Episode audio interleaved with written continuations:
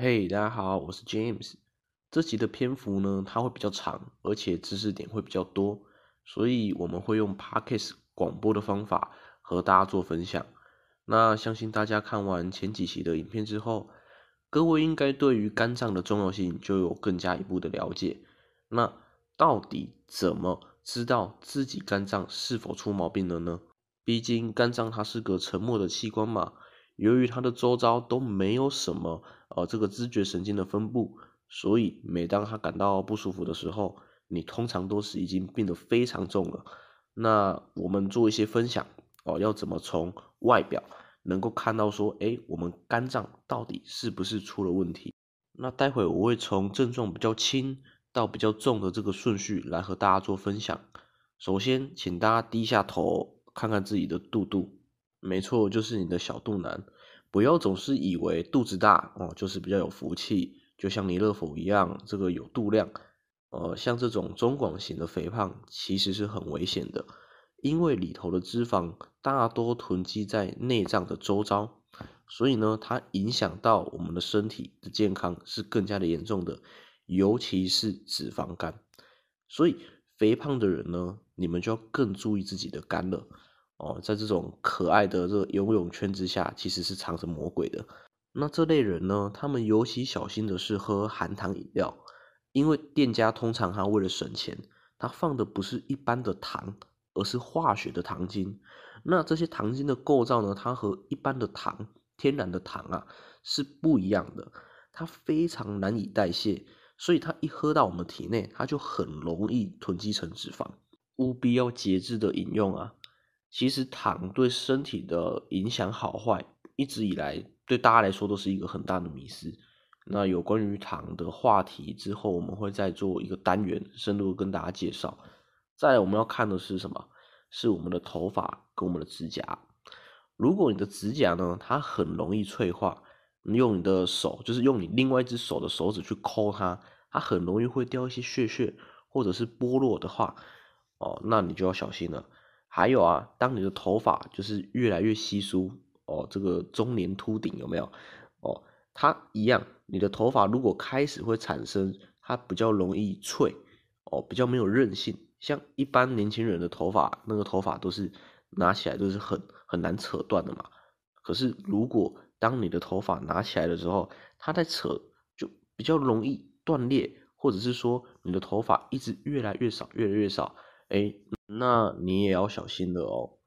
上集我们说过，肝脏它还有另外一个功能，就是合成合成营养的这个功能。那如果它出了问题，那是不是就是等同于说你的营养就会开始缺乏？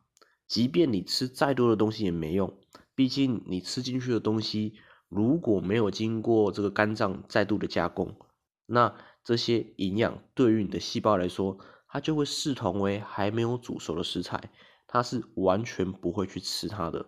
不过人体是很聪明的，既然肝脏它合成的效率变慢了，使你获取营养也变得有限。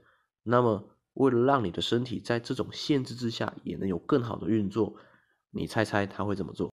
他们会将仅剩的营养依照器官的重要顺序前后做排列，然后再进行分发。那谁会被排在前头呢？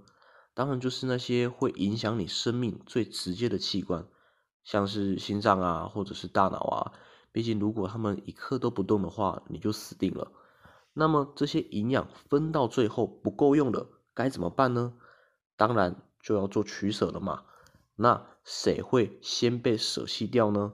没错，就是那些最不影响生命的组织，比如说指甲啊，或者是头发啊。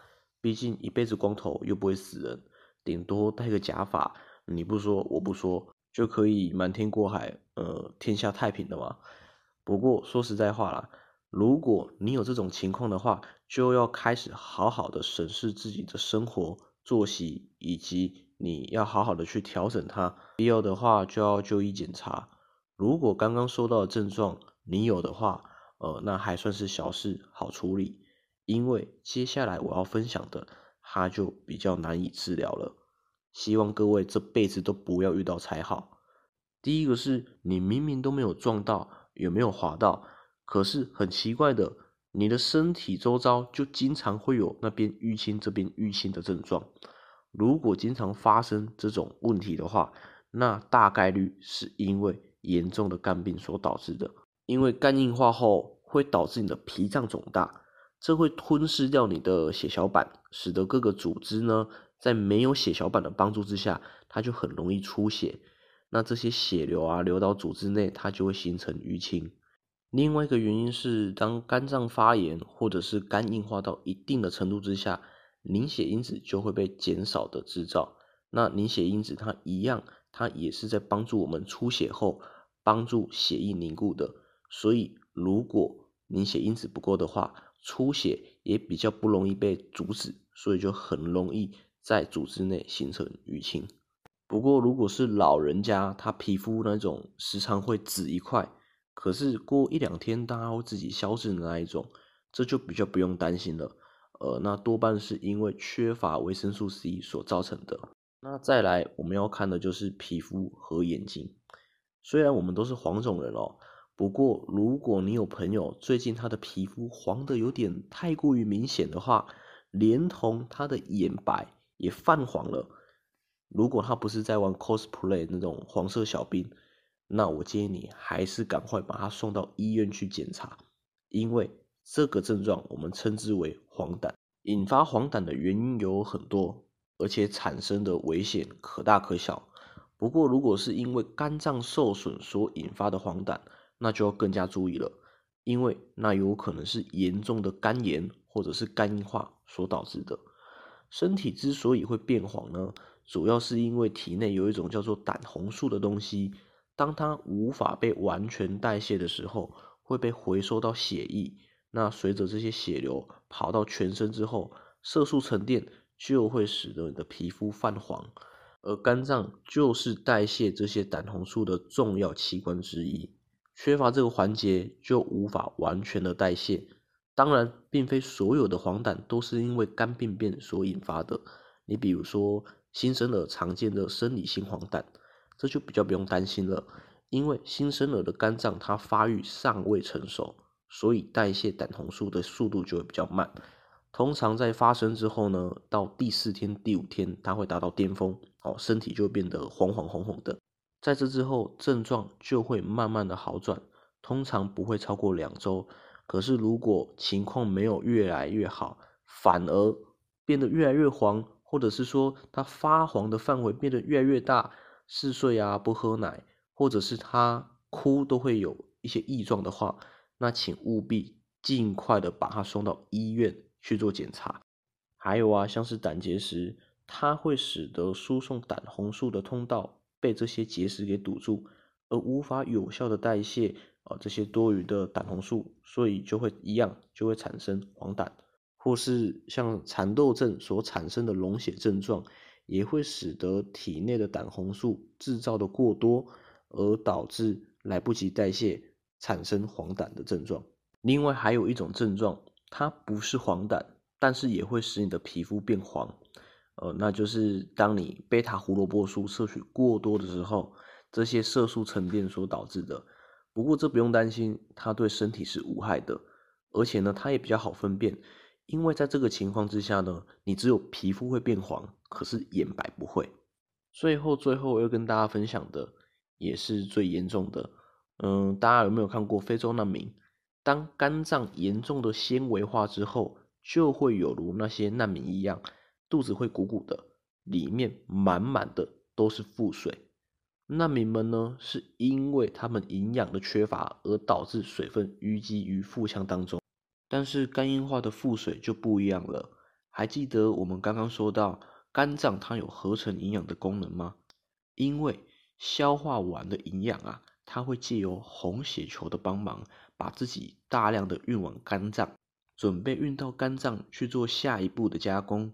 不过很不幸的，它堵住了，因为大量的肝细胞纤维化，使得这批运有大量养分的血球塞车了。你就可以想象啊，呃，在这个过年期间连假的时候，有上百万辆的汽车一拥而上，但是纵贯南北的国道一号和国道三号却断了一条，你能想象得到吗？整个大瘫痪，整个大塞车，所以这些血球它就只能寻找少数还没有坏掉的通道来通行。哦，就在这种大塞车的情况下，血液中含有大量的水分就会滞留在这个地方，久而久之，这些腹水就会越来越严重。这个悲剧呢，也曾经发生在 James 的父亲身上，这也算是一段痛苦的历史吧。当时 James 哈笨笨的，就对于医学这方面其实一概不通，也什么都不了解。那再加上说，我的爸爸他也比较固执。一直不愿意去就医检查，所以就没有办法及时的防微杜渐，才导致这样的重病发生。那当时我父亲他正处于人生最大的低谷，哦，四处碰壁，也不论是找工作啊，或是危险的创业啊，都不见起色。那后来一段很长时间都在待业当中。那么他长期不良的生活习惯，还有再加上这段时间他庞大的心理压力。最后就造成他的健康亮起了红灯，肝脏出问题之后呢，在我印象当中啦，呃，我们前面所介绍这些症状，基本上他都有发生。唉，就是很后悔当初没有足够的知识，没有办法当机立断，嗯，直接叫救护车来强制他去就医，就反而眼睁睁的看着他不断一直吃着这种民间的偏方啊，熬一些有的没有的中药吧。自己身体一步步的恶化，也不知道它的严重性。走到腹水这段时间呢，他甚至产生了一种叫做肝性脑病变的症状，也就是当体内的毒素它无法再透过你的肝脏和肾脏代谢的时候，毒素就会被收回到血液，然后再进行全身的血液循环，送到全身去。那最后它随着血球啊跑到大脑后，它就残留在这边。那日复一日的残留，就会导致我们的大脑受到一些损害啊。总之，在那几天内，爸爸看起来嗯就是神情呆滞，反应迟钝。那在那个时候，我就再也按耐不住了，就直接叫救护车把他送到医院去做检查。可是没想到，送入急诊室没有过多久，我爸就直接被转入加护病房了。那在这之后，他就再也没有出来过了。哦，在里头饱受了病痛的折磨，终于在两个月之后就解脱了。如果以上的介绍你通通都没遇过的话，那很恭喜你，你有个健康的身体要继续的保持。那如果你有的话呢，也请你要赶快积极的在生活上做一些改变，或者是接受治疗。James 会做这系列的影片呢。也正是希望能够让更多的朋友们避免那一些可以预防的疾病，不要和我当初一样，因为知识的不足才酿成自己啊或是家人得到难以治愈的重症。希望以上的分享能够有效的帮助到各位。James 之后呢，也想要分享一些有关于人际的话题，因为在我老爸走向人生低潮，直到死亡的这段时间呢，我深深的感受到。什么叫做人情冷暖啊？那么就先讲到这边喽，谢谢大家的收听。如果你是用 YouTube 观看的朋友，请你帮我们点击订阅、按赞以及打开小铃铛。如果是用 Podcast 收听的朋友，也不要忘记订阅还有分享哦。那我们就下次见喽。